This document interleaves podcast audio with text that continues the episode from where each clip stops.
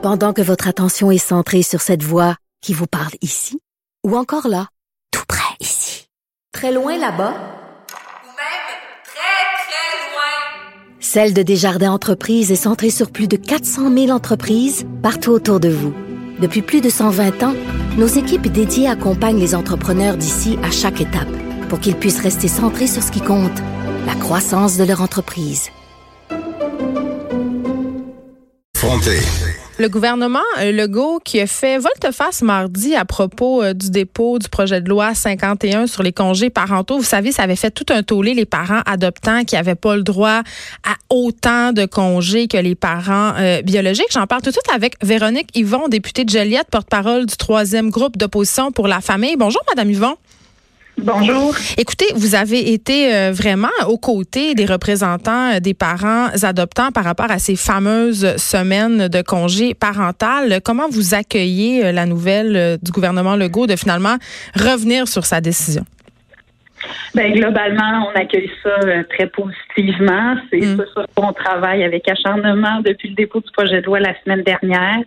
Euh, donc, euh, ça a été assez extraordinaire de voir à quel point il y a eu une mobilisation rapide des parents adoptants, des organismes en petite enfance, en adoption, à quel point les Québécois aussi, les parents biologiques, beaucoup, beaucoup se sont manifestés pour soutenir les gens. Oui. Donc, je pense que le gouvernement a vite réalisé que non seulement il brisait une promesse qu'il avait faite noir sur blanc en campagne électorale, non seulement ça tenait pas la route quand on regarde les besoins des enfants, mais ça tenait pas la route de l'opinion publique non plus. Donc, on l'accueille très positivement, mais évidemment, il faut regarder ensuite les détails, puis est-ce que des fois, euh, chat échaudé craint l'eau froide? Donc, euh, on espère que ça va être euh, vraiment concret et que ça va être exactement ce qui a été dit hier parce qu'il reste des petites zones d'ombre. Ben c'est ça. Parlons-en parce que moi, j'ai une question. Je l'ai suivi quand même d'assez près, ce dossier-là. Je trouvais ça assez aberrant moi-même comme mère. Et euh, il y avait mm-hmm. quand même des inégalités à l'intérieur même des parents adoptants.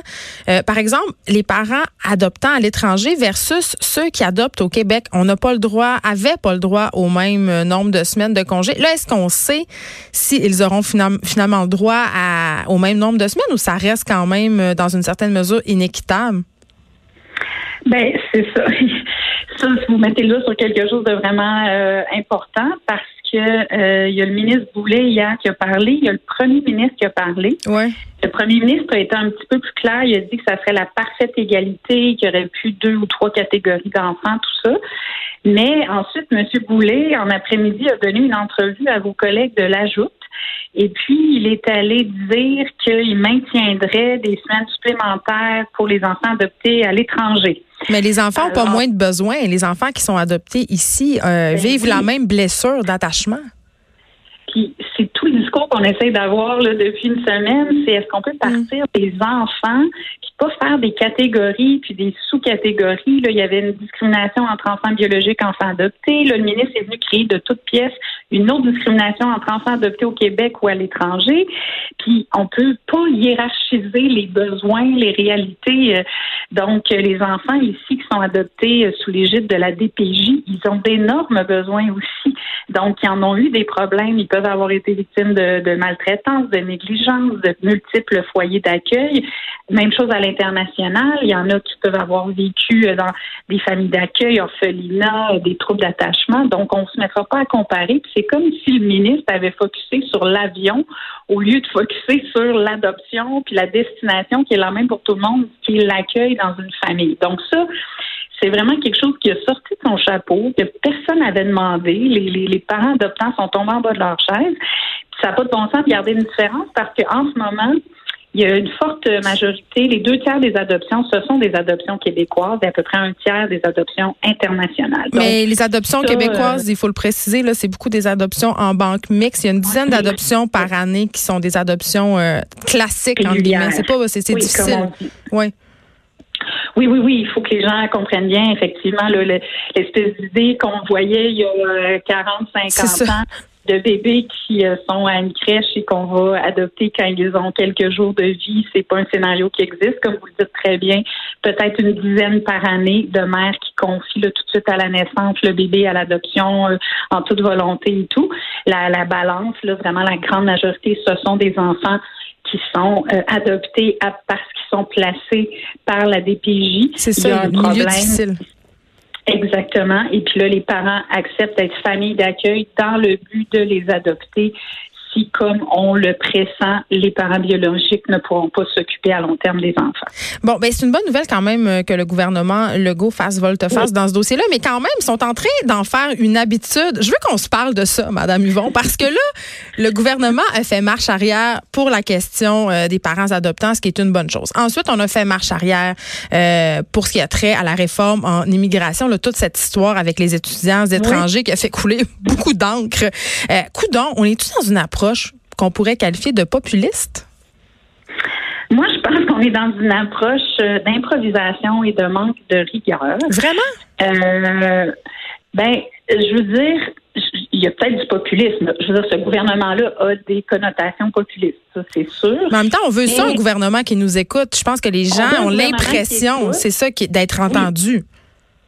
Moi, je, je, je suis quelqu'un qui, depuis qu'il est en politique, milite pour le droit à l'erreur et euh, de reconnaître l'erreur. Parce que je vous dirais qu'il y a 10-15 ans, un politicien qui admettait une erreur, là, ça faisait la une des journaux, puis ça se pouvait dessus, puis c'était épouvantable. Alors que là, je pense que tout le monde, la classe médiatique, la classe politique, comprend que c'est mieux de ne pas s'entêter dans une direction qui n'a pas de bon sens, d'admettre son erreur, puis de corriger. Ça, je pense tout le monde est d'accord. Moi-même, j'aime beaucoup mieux une approche comme ça. Mais ceci dit, faut pas que ça arrive à toutes les semaines parce que, je veux dire, c'est très important quand un ministre en arrive à déposer une réforme comme pour le PEC ou un projet de loi carrément comme le ministre Boulay pour l'assurance parentale la semaine dernière. Je veux dire, il est supposé avoir travaillé son projet de loi là, de longue haleine de- de- depuis des mois avec ses collègues, les comités ministériels, les fonctionnaires. Tout doit être vraiment bien ficelé. Et puis là, ce qui est complètement inquiétant, c'est que tu te dis, coudon, c'est-tu parce qu'ils veulent aller trop vite? Mm. Parce qu'ils sont entêtés sur certains dadas où euh, ils entendent des avis qui sont pas Mais sérieux? Est-ce qu'ils écoutent leurs fonctionnaires? Moi, c'est ma question parce que Ouais. c'est une machine bien rodée. On le sait, là, c'est long de faire changer les choses au gouvernement. Puis j'ai l'impression que parfois, euh, peut-être qu'on bouscule un petit peu les affaires. Ben, moi, j'ai l'impression que des fois, ils arrivent avec des idées qui tiennent pas vraiment la route, en tout respect.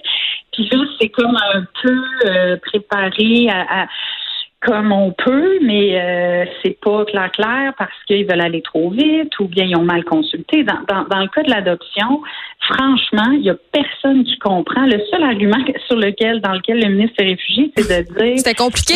Pour- il pourrait y avoir un argument juridique Ouais. pour dire que les mères biologiques pourraient poursuivre le gouvernement si les enfants adoptés avaient le même nombre de semaines de présence parentale.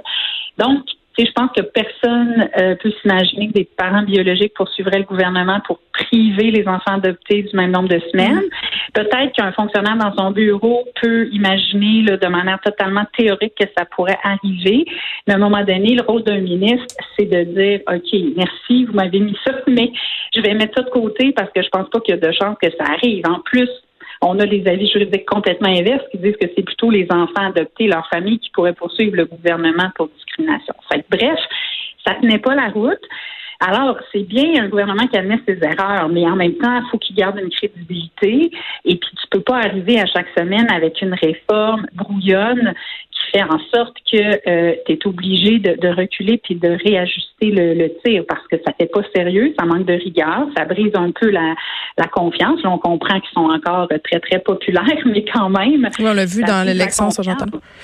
Très bien. Euh, Véronique Yvon, merci beaucoup de vous avoir, nous avoir donné votre avis sur euh, ce volte-face du gouvernement CAQIS par rapport au dépôt de ce projet de loi 51, député de Joliette et porte-parole du troisième groupe d'opposition pour la famille. Merci de votre De intérêt. 13 à 15, les effrontés. Cube Radio.